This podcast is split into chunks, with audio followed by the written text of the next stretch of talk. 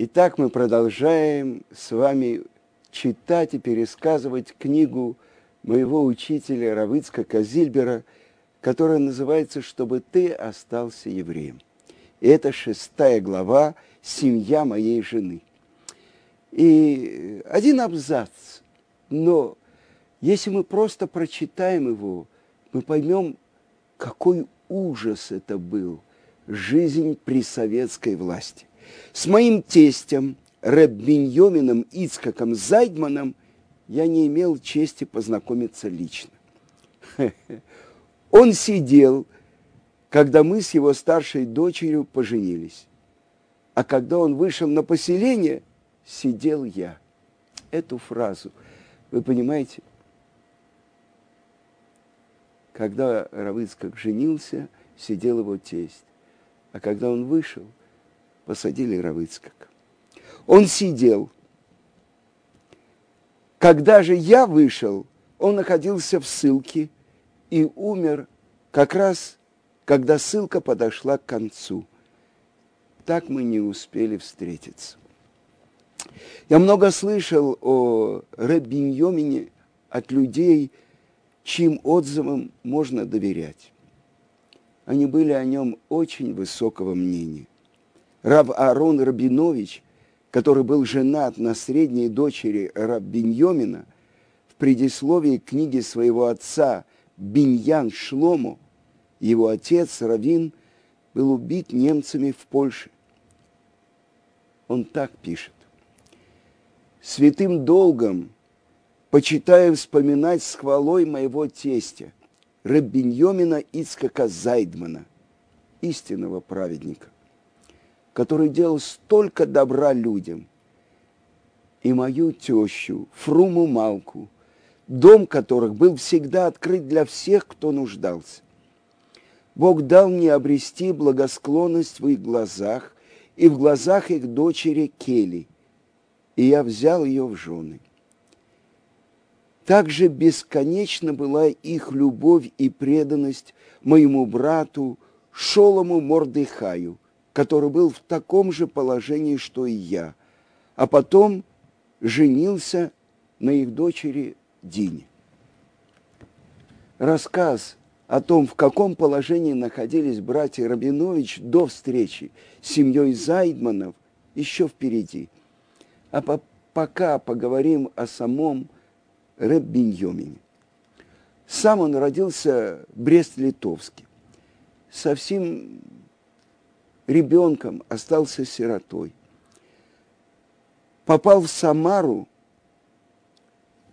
потом его переименовали в Куйбышев. Началась революция, и границу закрыли. Брест-Литовск оказался в Польше. Так он навсегда был оторван от своих близких. Вскоре он женился на Фруме Малке. У них было четверо детей – три дочери и сын. По профессии Рабиньомин был заготовщик. Он вырезал из кожи заготовки для обуви. Чтобы не работать в субботу, он всю неделю работал день и ночь, не высыпался. И от этого глаза у него всегда были воспалены и болели. Моя жена, Гита, его старшая дочь, рассказывала – что закапывать отцу капли в глаза – это было ее обязанностью. А почему он столько работал? Потому что он должен был зарабатывать не только на свою семью, он кормил еще очень многих. Во время войны, когда люди умирали с голоду, у него за субботним столом сидело 10-11 человек из тех, кому вообще нечего было есть. В его доме всегда давали кусок хлеба и тарелку супа. Каждую пятницу его жена варила большой котел картошки и относила в синагогу польским беженцам. Приехав на свадьбу, я остановился у них в доме, больше негде было, и видел людей, которые там бывали. Один из них, раб Иуда Лейб Мейрович – о котором я уже упоминал. Он был одним из двух свидетелей на моей свадьбе.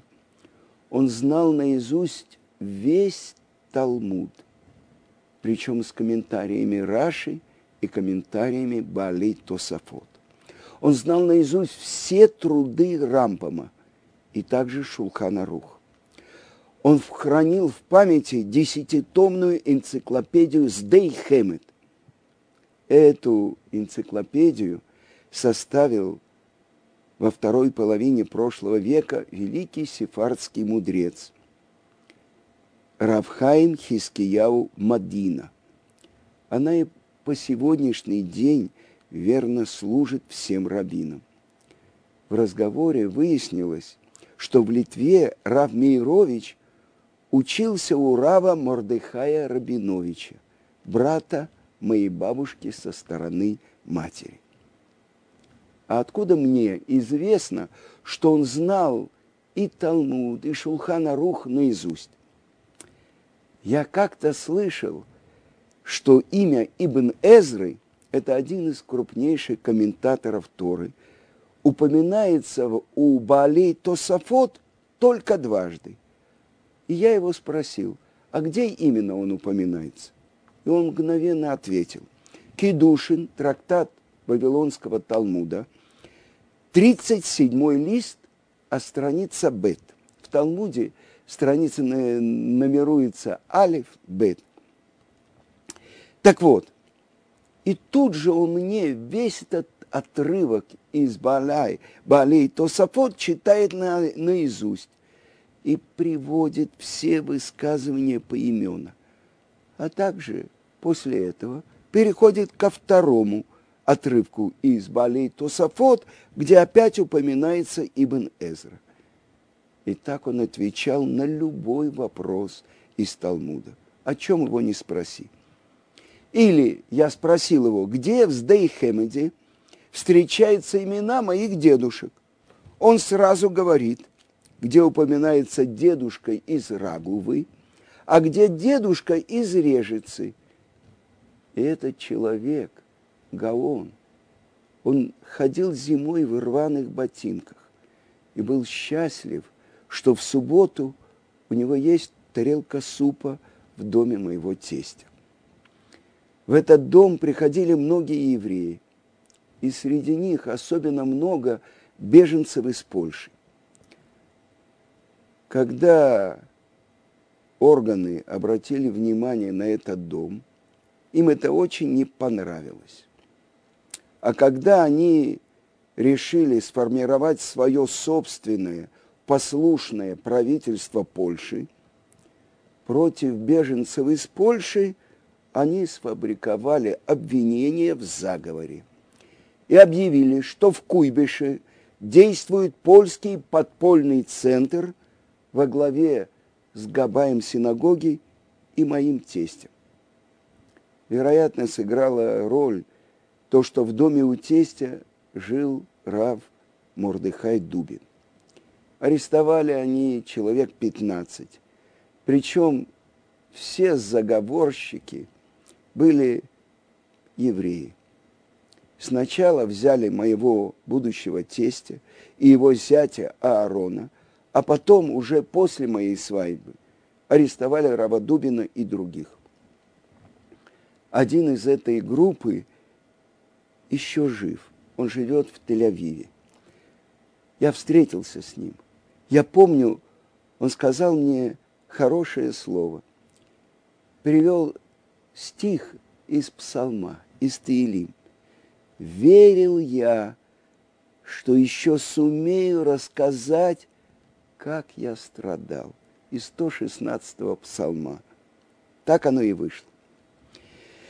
Течение года до ареста Рабиньомина мою будущую жену Гиту вызывали на допросы в НКВД.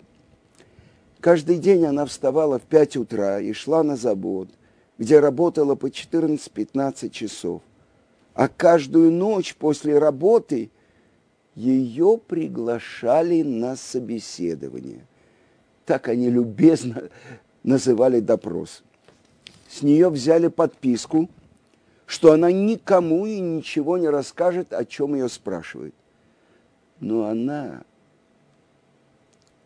под большим секретом поделилась с Равдубиным, и тот ее научил. Ничего там не говори. Скажешь одно, помянут другое.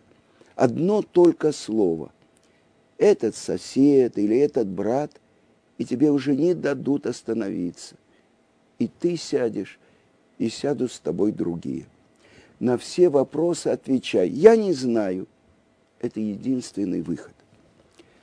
Когда Гита приходила туда, ее сажали на табурет без спинки, а напротив садились несколько допрашивающих и начинали задавать вопросы. Следователи выходили, менялись. Она сидела и сидела по много часов. Ее спрашивали, почему в доме столько народу, кто приходит, о чем говорят – на все вопросы она отвечала, что приходит с работы усталая, ложится спать, ничего не знает. Гита рассказывала, что было такое напряжение после этих допросов, что однажды на исходе ночи она вышла на улицу в городе, где она родилась, в Куйбышеве, и не узнала улицы. Она смотрела вокруг и не знала, куда идти вышел следователь, который ее допрашивал, и спрашивает, что ты ищешь? Она говорит, а я не знаю, где мой дом. Так он ей показал, в какую сторону идти. Гита говорила, что целью властей было объявить о формировании нового правительства Польши в связи с арестом прежнего, а прежним незаконным польским правительством в изгнании, они изобразили беженцев, которые соблюдали заповеди и собирались в доме Зайдманов. Все это происходило под конец войны, в 1944-1945 году. Во время войны они избегали открытой травли евреев. Они вели другую игру. Хотели получить американскую помощь а в конце войны уже было можно. Помощь выторговали. Все эти тяжелые дни, как мне потом рассказывали домашние, Гита не ела и не спала. С тех пор, если она нервничала, у, него, у нее не имела спина. Для нее было просто мучением сидеть на стуле без спинки. Следующая глава называется «Отец и дочь». Только тот, кто хорошо знает тогдашнюю советскую жизнь, может до конца понять, каким надо быть человеком, чтобы воспитать настоящую еврейскую девушку, которая родилась в 21 году в Самаре. Когда Гита была маленькой девочкой, отец нанял для нее учителя – и тот научил ее молитвам на иврите и немножко еврейским законам. Сам Рабиньомин учился только в Брест-Литовске. Но все, что он успел узнать до своих 17 лет, соблюдал очень строго и сумел это передать своим дочерям и своему сыну. Тогда в Советском Союзе еще были еврейские школы, где обучали на идыш, но коммунисты. Их курировала еврейская секция Коминтерна, Евсеки. И вот отец предпочел отдать Гиту в русскую школу. И он так объяснил это своей дочке. Если отдам тебя им, то они будут твоими хозяевами.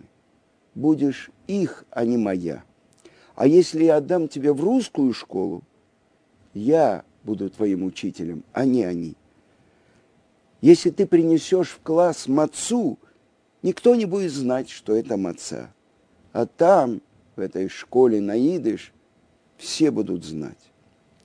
В школах Евсекции специально заставляли детей делать всякие гадости в еврейские праздники я слышал историю, как однажды в Йом-Кипур, в таком еврейском классе, учительница подзадоривала учеников.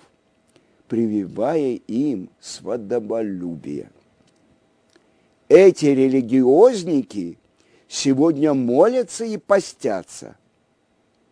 А ну-ка, покажем фигу небесам.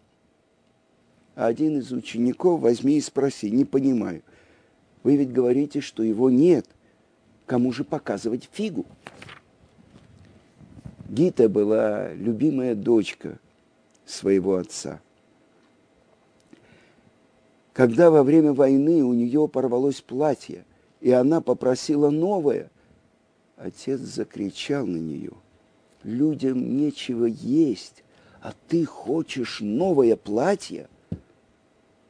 У него были деньги, он зарабатывал, но ничего не покупал детям. При любой возможности он покупал хлеб, покупал а, еду и отдавал голодным. Рабиньомин мечтал, как он вместе с Гитой поедет в родные края, в Польшу, и покажет ей свой город, посетит могилу своих родителей. К счастью, они еще не успели поехать, как началась Вторая мировая война, и Германия и Советский Союз разделили Польшу. Окажа, окажись они к тому времени в Бресте, они бы попали к немцам. По окончании срока заключения тестя выслали в Казахстан. Последние свои годы жизни он жил в Зир-Орде. Когда у нас родился сын, мы телеграммой пригласили его на Брит-Милу. Он честный старый человек, 68 лет, пошел просить разрешения уехать на один час плюс два, два дня дороги. Только на один час он приедет, посмотрит на внука и тут же вернется. Но эти подлецы ему не разрешили. Так я его ни разу и не видел. Моя теща, благословена ее память. Равдубин сосватал всех дочерей моей, моего тестя, моего тестя, среднюю сестру Келю, Аарону Рабиновичу, Дину, его брату Шолому. Гиту сосватали мне. Братьев Рабиновичей в дом Залмана Зайдманов привела война. Отсидев свои два года за нелегальный переход польско-советской границы, Аарон приехал в Куйбышев и попал в дом Зайдмана. Шолом тогда отсутствовал. Он тоже оказался за решеткой. К моменту возвращения Шолома из лагеря Аарон был уже женат на средней дочери Рабиньямина.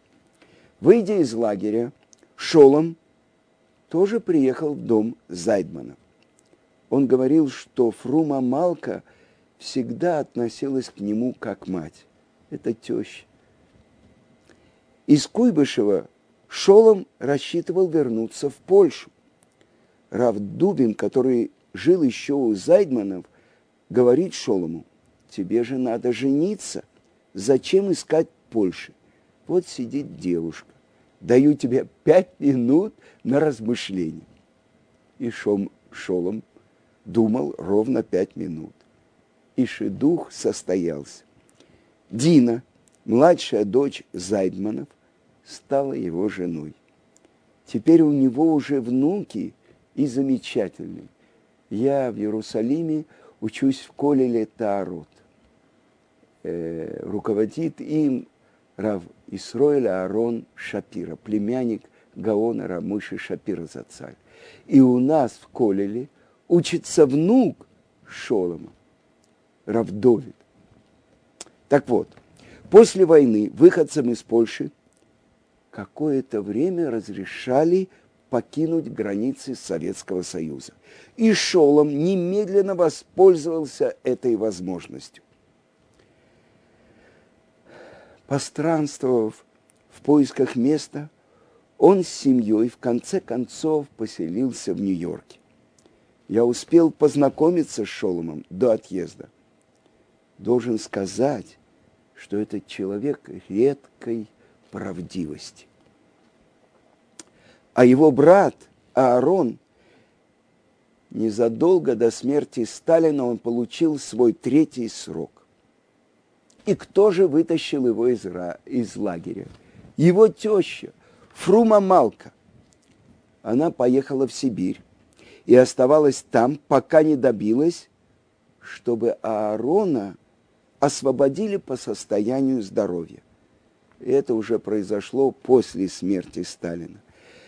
Вернулась Фрума Малка в свой дом с обмороженными ногами – Спустя какое-то время в Ташкенте она переехала к нам. У нее началось ухудшение. А в больницу, в советскую больницу, она ни за что не хотела. И прямо у нас в доме ей ампутировали несколько пальцев. Сделал это наш знакомый врач Шимунов, которому я обязан очень глубокой благодарностью. Он бесплатно лечил моего сына Бенциона. Еще в те времена в Ташкенте, когда у нас не было ни прописки, ни поликлиники, а денег на частного врача у нас не было. Сегодня этот врач Шимунов живет в Иерусалиме.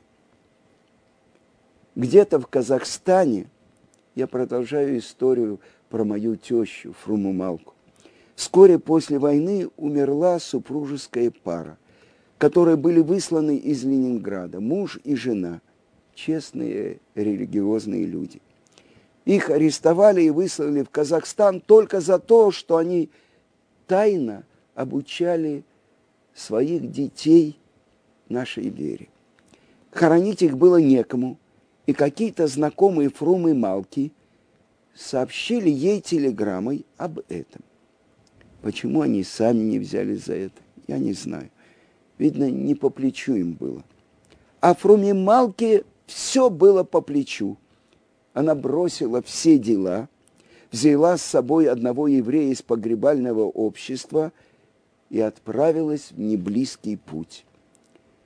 Позже я встретился с братом той погибшей женщины. Он рассказывал, что когда приехал туда, его сестра с мужем уже были похоронены. Как надо, по-еврейски. Это сделала моя теща, Фрума Малка. Она была самая активная в семье. Она была как огонь.